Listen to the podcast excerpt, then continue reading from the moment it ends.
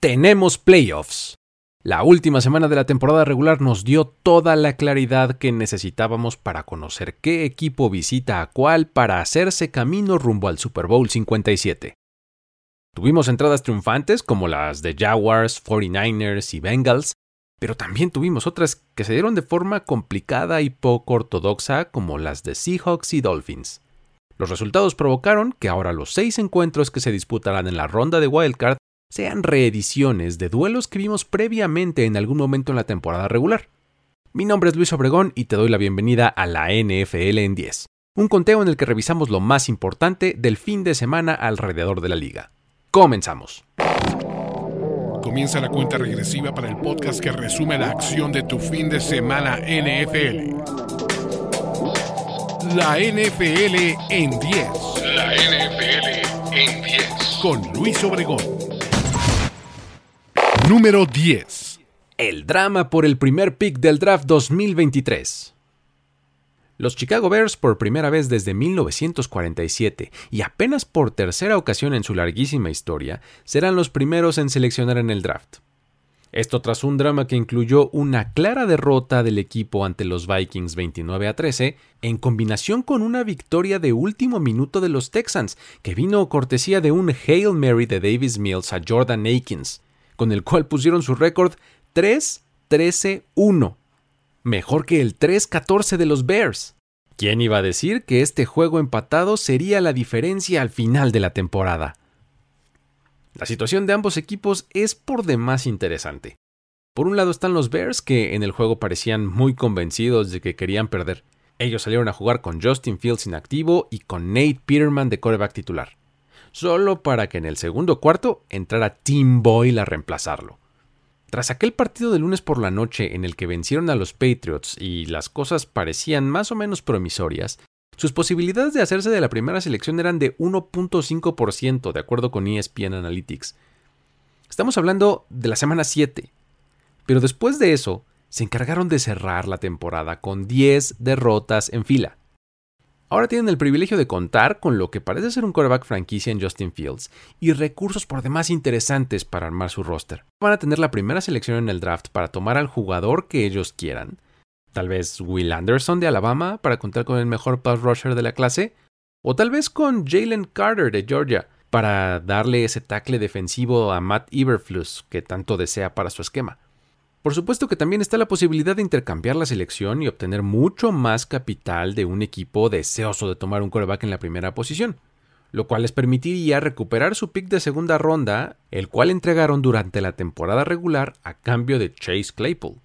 Además de esto, los Bears tendrán la mayor cantidad de dinero para gastar contra el salary cap estimado para la próxima temporada, una cantidad que ronda más o menos los 118 millones de dólares lo que les permitirá ir por algunos nombres grandes en la agencia libre.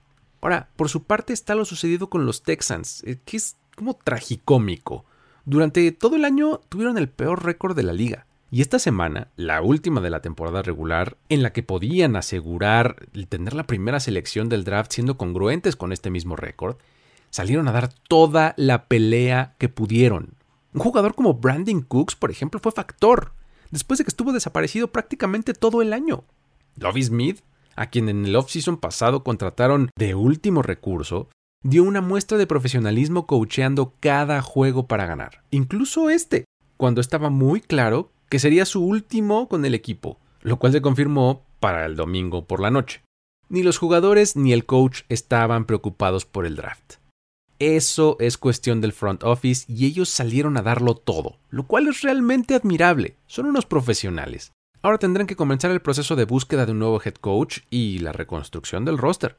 Así comienza oficialmente el offseason para estos dos y otros 16 equipos. Número 9. Eagles se embolsa el primer seed de la NFC. Las cosas por fin salieron conforme al plan para el equipo de Filadelfia, que tras dos oportunidades falladas, en esta ocasión vencieron con claridad a un equipo de los Giants que salió sin varios de sus titulares para asegurar el título de la división este de la Nacional, la localía en los playoffs y la primera semana de descanso. Al saberse calificados y sin posibilidad de mejorar su posición en el seeding, los Giants descartaron a jugadores como Daniel Jones y Saquon Barkley para participar en este partido del lado ofensivo del balón. Aún así, por un momento, al final del partido parecía que iban a apretar el marcador con una recepción de Kenny Golladay. Sí, aunque no lo crean, Kenny Golladay todavía está en la liga y es un jugador de los Giants, y en este partido recibió un par de pases, incluyendo este para touchdown. Pero bueno, eh, los Eagles se encargaron de recuperar el intento de patada corta que siguió a este touchdown y así aseguraron la victoria.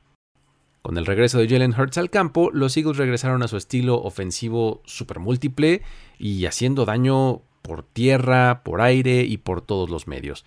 Boston Scott fue el líder corredor del equipo con 54 yardas y al encontrar la zona de anotación por esta vía, colocó al equipo como el mayor anotador por tierra de la temporada, con 32 unidades.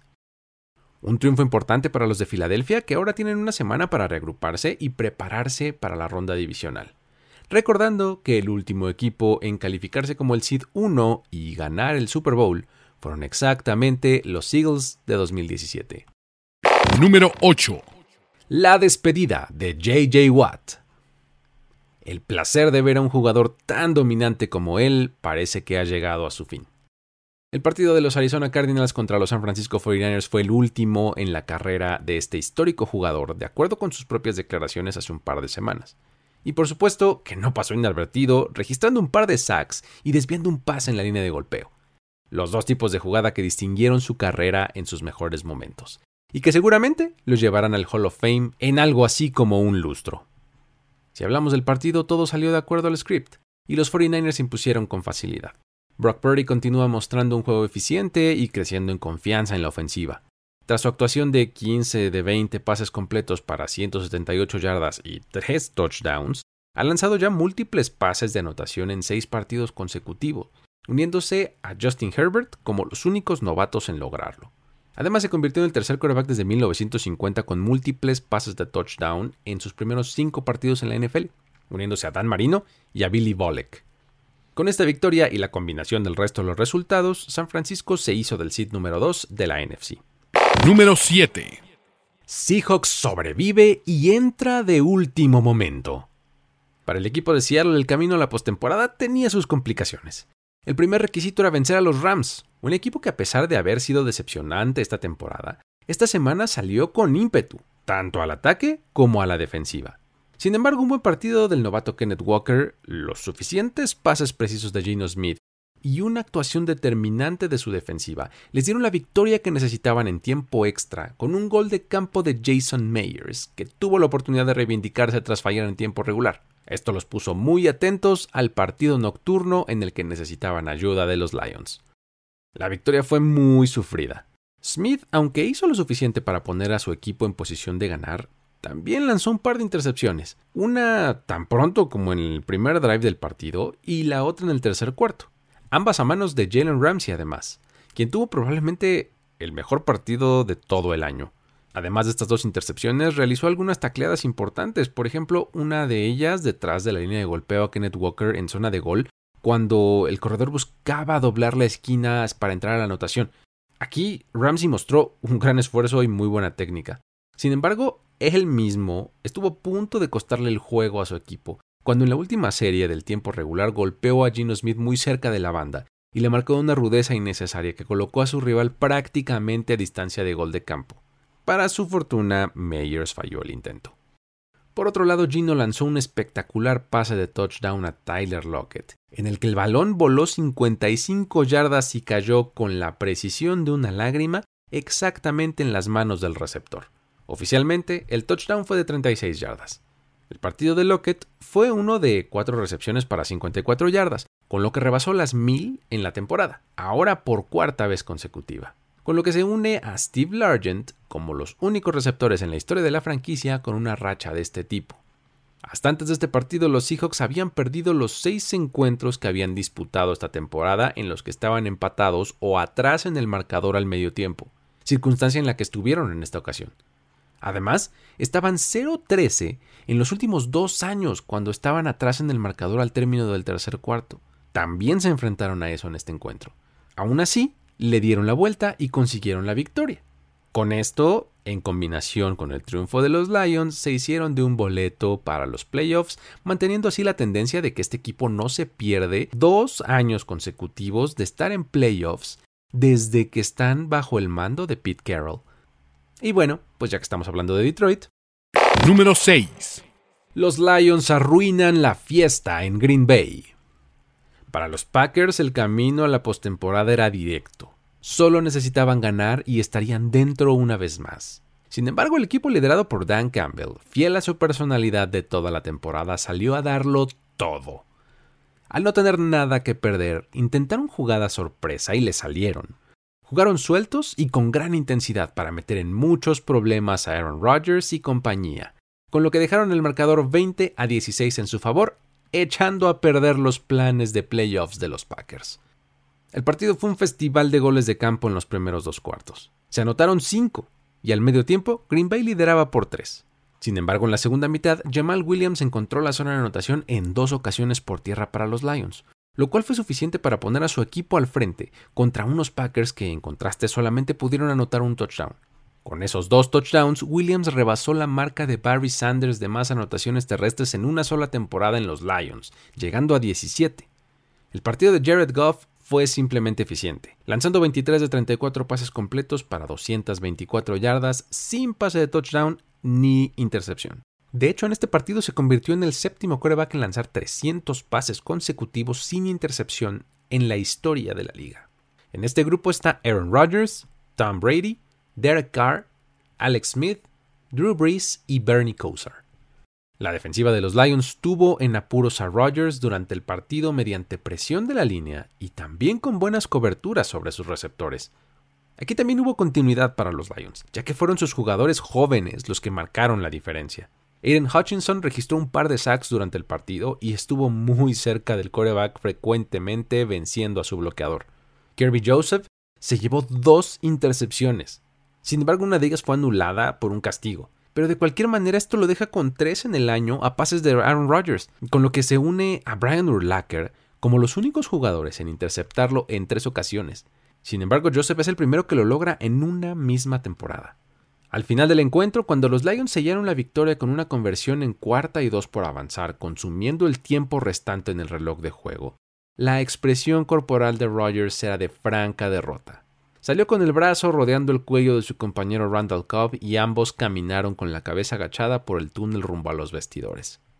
Cuando el novato de los Lions, Jameson Williams, le pidió intercambiar su jersey, Rogers le dijo que quería quedarse con este, lo que muchos tomaron como una señal de que este sería un recuerdo de su último partido en el Lambeau Field. Hasta antes de este juego, Rogers estaba 3-0 en partidos de última semana de temporada regular que le daban la oportunidad de calificar. En 2016 lo logró contra los Lions. En 2013 y en 2010 lo hizo contra los Bears. Esta fue su primera derrota. Entonces los playoffs en la NFC quedan así.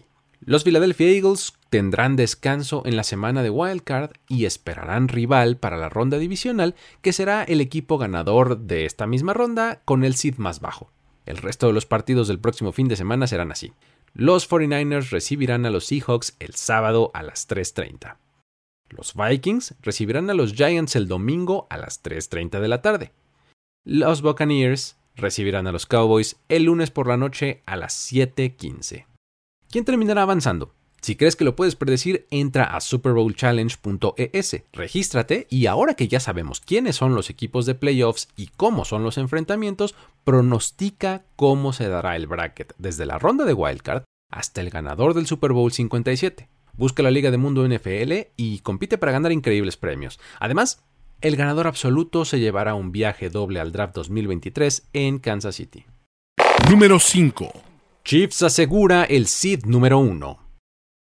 En el primer partido de la semana vimos cómo los Chiefs dominaron a placer a los Raiders, poniendo un marcador abultado de 31 a 13 al final del encuentro, redondeando así una campaña en la que por momentos tuvieron altibajos, pero que con esta actuación demuestran que son merecedores de ese lugar. Más allá de polémicas e inconformidades que despertaron al final de la semana pasada, las decisiones que la liga tomó en torno a la modificación de las reglas de seeding para este año. Ellos salieron a hacer muy buen partido y dominaron en cada faceta a su rival, asegurando que por lo menos en la ronda divisional jugarán en casa. Después de unas semanas en las que levantaron dudas, ahora parece que los Chiefs enderezaron el camino. El dominio contra los Raiders ha sido algo destacado, ya que han ganado 10 de los últimos 11 encuentros, incluyendo los más recientes 5 de forma consecutiva. Han anotado 28 o más puntos en 10 partidos consecutivos en su contra. En lo que va de su carrera, Patrick Mahomes ha guiado a su equipo a estar arriba en el marcador por 21 puntos al medio tiempo en 5 ocasiones, y 3 de ellas han sido contra los Raiders. De verdad el dominio es notable. Con su actuación esta semana, ahora Mahomes es el jugador con más yardas ofensivas, es decir, lanzando, corriendo y recibiendo, en una sola temporada en la historia de la NFL con 5.614. Jerick McKinnon, por su parte, sigue en su gran racha y volvió a recibir un pase de touchdown, lo que la extiende a seis juegos, la más larga en la era del Super Bowl. Defensivamente, Chris Jones sigue marcando diferencia con presión al coreback y defendiendo la carrera. En este encuentro terminó con 2.5 sacks y un par de tacleadas detrás de la línea. Fue una pesadilla para la línea ofensiva de los Raiders. Además de esto, el juego de los safeties Justin Reed y Juan Torrehill eh, fue bastante productivo, ya que el primero registró un sack y un pase defendido, mientras que el segundo se llevó una intercepción, que solamente tres jugadas después sumó 7 puntos para su equipo. Ahora tendrán una semana para reagruparse y esperar rival para la ronda divisional, recordando que en caso de que el juego de campeonato sea en contra de los Bills, el partido será celebrado en territorio neutral. Número 4. Los Dolphins se cuelan a playoffs. Tras cinco derrotas consecutivas, el equipo de Miami tenía un panorama complicado para entrar a la postemporada, sobre todo porque llegaban a un juego decisivo con Skylar Thompson, quien originalmente es el tercero en el orden como su coreback titular, para enfrentar además a unos Jets que si algo hacen bien es jugar a la defensiva. Sin embargo, eliminando errores al ataque y limitando a la ofensiva rival, lograron quedarse con el triunfo anotando solamente tres goles de campo y un safety en la jugada final del partido para entrar casi por la puerta de atrás a playoffs con un rarísimo marcador de 11 a 6. El juego terrestre fue clave para este equipo en este partido. Tanto Raheem Mustard como Jeff Wilson se echaron al equipo al hombro y superaron las 140 yardas por esta vía, ayudando además a que el balance de tiempo de posesión estuviera a su favor. Tyreek Hill tuvo un partido muy discreto, en parte por tener al tercer coreback lanzándole pases, pero también en parte porque se le notaba lesionado, lo cual lo limitó únicamente a 23 yardas en el partido. Pero hay que darle mucho crédito también a lo hecho por la defensiva de los Jets que una vez más dieron un muy muy buen juego. Causaron estragos en la línea ofensiva de los Dolphins, golpearon al coreback rival, Sos Garner tuvo una actuación estelar más en la temporada y pusieron a su ofensiva en muy buena situación para ganar. Vamos, limitar al rival a solamente tres goles de campo en todo el juego tiene que calificar como una muy buena actuación. Al aceptar nueve, pues lo único que pedían era que su ataque metiera 10. Y no, no lo lograron. La ofensiva, esta vez liderada por Joe Flacco, se encargó de sumar yardas, eventualmente sí, pero de anotar nunca. Únicamente anotaron 6 puntos gracias a la pierna de Greg Lane, dejando en el desperdicio una muy buena actuación de Garrett Wilson, que consiguió 89 yardas en 9 recepciones, y un poco de juego terrestre combinado entre Son Night y demás. De forma fea y complicada, pero se llevaron la victoria los Dolphins y en combinación con el resto de los resultados de la AFC se quedaron con el seed número 7. Ahora lo interesante será ver rumbo a la próxima semana si logran recuperar ya sea a Teddy Bridgewater o a Tua Tagovailoa, o en el mejor de los casos a los dos, para el partido de la ronda de comodines para que la versión que presenten sea mucho más competitiva que la que vimos este fin de semana. Número 3. Jacksonville, de último a primero todo estaba en la línea del juego de sábado por la noche entre los Jaguars y los Titans. El ganador se convertiría en el campeón de la AFC South y por ende avanzaría a playoffs. Y fue bajo esa circunstancia que los de Jacksonville, con un equipo joven pero muy bien dirigido por Doug Peterson, se alzaron con el triunfo gracias a jugadas clave de su defensiva. Siendo la más importante, un fumble causado por Rashon Jenkins que terminó en manos de Josh Allen y fue regresado hasta la zona de anotación, para ponerlos al frente en el marcador de forma definitiva 20 a 16. Durante la primera mitad del juego, esta fue totalmente en favor de los Titans, que dominaron en el marcador y en la tónica del encuentro. metiendo en problemas constantemente al ataque de Jacksonville que no lograba carburar del todo. Para el segundo cuarto, Tennessee ya estaba arriba 10-0 en el marcador y parecía que se enfilaba a conseguir su tercer campeonato divisional de forma consecutiva. Derrick Henry dominó por tierra como es su costumbre y rebasó las 100 yardas en el juego. Además castigó a diestra y siniestra a los tacleadores rivales. Incluso Josh Dobbs, que salió nuevamente como el quarterback titular de los Titans, tuvo un juego decente haciendo algunos buenos pases. Sin embargo, fue en la segunda mitad cuando la defensiva de Jacksonville se robó un par de balones, una intercepción en el tercer cuarto, además del ya mencionado fumble al final, lo cual se tradujo en 10 puntos para la causa de los Jaguars. En la temporada, este equipo ha anotado ya 111 puntos a partir de robos de balón, el mejor número empatado con los Patriots en este año. La prueba de lo vital que fue el papel de la defensiva para que esto se lograra para los Jaguars es el hecho de que esta es la primera vez desde el año 2000 en que un equipo logra una remontada en el marcador en el último cuarto sin que su ofensiva haya registrado ni un solo primero y diez en dicho periodo. La voltereta de este equipo ha sido muy llamativa bajo el mando de Doug Peterson. Este año se convirtieron en el primer equipo desde los Dolphins de 2008 en ganar su división tras tener el peor récord de la liga un año antes. Esto es el reflejo no solo de talento en el campo, sino del espíritu que mostraron durante toda la temporada regular. Al inicio del año, ESPN Analytics les daba a los Jaguars un 26% de probabilidades de entrar a playoffs y solamente un 15% de ganar su división. Podemos olvidar que en algún momento este equipo estuvo con marca de 3-7 y aún así ahora tienen el título divisional y son el cuarto sembrado de la AFC, clasificándose por primera vez a postemporada desde 2017. Como dato curioso, en este año vamos a ver a los Jaguars, a los Dolphins y a los Buccaneers en playoffs, lo que completa la triada de equipos de Florida en postemporada por primera vez desde 1999. Número 2. Los Bengals desechan el volado. Este equipo y sus fans fueron los más indignados con cómo se manejó la situación del seeding en la AFC, y la mejor forma en la que pudieron hacerlo notar fue dando un muy buen partido para conseguir la victoria 27 a 16 sobre los Ravens. Joe Mixon, Jamar Chase y Joe Burrow, complementados por una buena defensiva, tuvieron una actuación que dejó de lado la posibilidad de que se tuviera que lanzar una moneda al aire para determinar la localía del partido de la próxima semana en playoffs. Los Ravens salieron una vez más sin Lamar Jackson como coreback. Pero lo que es peor es que tampoco estaba Tyler Huntley, por lo que fue Anthony Brown, el tercero en el orden, quien comandó el ataque de Baltimore. Al poco tiempo, fue notorio que la situación fue demasiado grande para él. Se trataba de enfrentar a un rival divisional, que quería ganar y convencer para hacer notar su molestia y que venía de una situación además muy emocional en la semana pasada. Tan solo en la primera mitad, los Bengals anotaron tres touchdowns a raíz de robos de balón, dos intercepciones que transformaron en unas jugadas después en anotación y un fumble que recuperaron y Joseph Osai lo regresó hasta la zona de anotación. Estos 21 puntos en la primera mitad provenientes de intercambios de balón son la mayor cantidad para cualquier equipo en la temporada, para los Bengals desde el 2000 y también para cualquier equipo desde 2007. En la segunda mitad del equipo soltó un poco el pie del acelerador y los Ravens anotaron tres goles de campo que hicieron el marcador un poquito más decoroso. Pero en realidad nunca hubo una situación de peligro real en donde se percibiera una posible remontada de Baltimore. Con esta victoria los Bengals se quedaron con el seed número 3 en la AFC, mientras que los Ravens se quedaron fijos en el número 6 y los Chargers, incluso antes de comenzar su partido, ya sabían que tenían el número 5 asegurado. Número 1. Los Bills ganando por Damar Hamlin.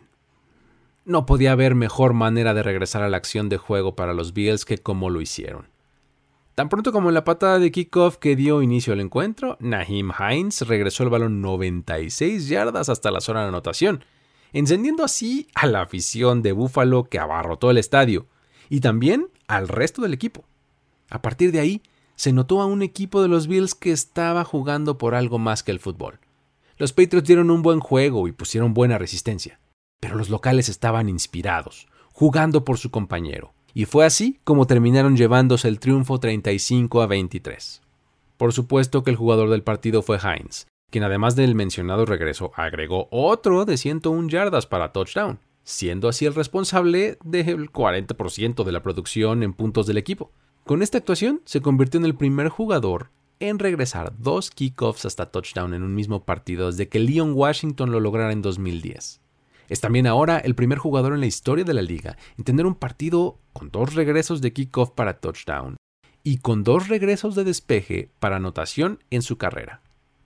Lo interesante es que ahora las cosas parecen estar cambiando para los Bills, o por lo menos así se vio en este partido, en el que no todo recayó en Josh Allen. Sí, lanzó tres bases de touchdown, pero la mencionada contribución de los equipos especiales, el juego terrestre bien distribuido entre James Cook y Devin Singletary, más una defensiva que se robó el balón en tres intercepciones, balancearon las cosas. Los Patriots, como lo han venido haciendo todo el año, se robaron también el balón, primero en una intercepción en zona roja que evitó que les anotaran puntos antes del medio tiempo, y luego provocando un fumble que eventualmente convirtieron en tres puntos para su causa. Ese cuadro defensivo ha demostrado una y otra vez que tiene piezas interesantes a su disposición. Mientras tanto, el ataque respondió de forma decente. Davante Parker tuvo un muy buen juego en el que anotó un par de veces y lideró al equipo en yardas aéreas, mientras que Jacoby Meyers hizo una atrapada verdaderamente espectacular en la zona de anotación. Mac Jones dio también un muy buen juego. Por el momento, desgraciadamente para ellos, la derrota hace que se queden en la orilla y fueron eliminados. En contraste, el momento por el que pasan los Bills parece inmejorable. Juegan muy buen fútbol y tienen la motivación extra que les brinda Damar Hamlin. Ahora están como el seed número 2 de la AFC y tendrán que poner a prueba este estatus en situaciones bastante exigentes. Entonces, los playoffs en la AFC quedan así. Los Chiefs están como el 1 y descansan en la primera semana de la postemporada, esperando rival para la ronda divisional que será el ganador de la próxima semana con el seed más bajo. El resto de los partidos quedan así. Los Chargers enfrentarán a los Jaguars en Jacksonville el sábado a las 7:15 de la noche. Los Dolphins visitarán Buffalo para enfrentar a los Bills el domingo a mediodía, mientras que los Ravens irán a Cincinnati a jugar contra los Bengals el domingo por la noche a las 7:15. Recuerda que para predecir los resultados de la postemporada tienes que entrar a superbowlchallenge.es. Regístrate y participa para ganar un viaje al draft 2023 de la NFL. Eso y muchos premios más. La NFL en 10. Hasta aquí llegamos con este episodio. Recuerda que para más análisis e información de estos y el resto de los encuentros hay que visitar nfl.com al mundo, seguir las redes sociales de Mundo NFL y suscribirse tanto al canal de YouTube como al feed de este podcast. Mi nombre es Luis Obregón y para seguir la conversación podemos leernos en arroba el buen Luigi, donde podemos abordar estos y muchos más temas. Esto fue la NFL en 10. Hasta la próxima. Ya eres parte de la conversación NFL de esta semana. La NFL en 10. La NFL en 10. Conductor y productor ejecutivo Luis Obregón. Voz en off y diseño de audio Antonio Sempere. Una producción de primero y 10 para NFL. La NFL en 10.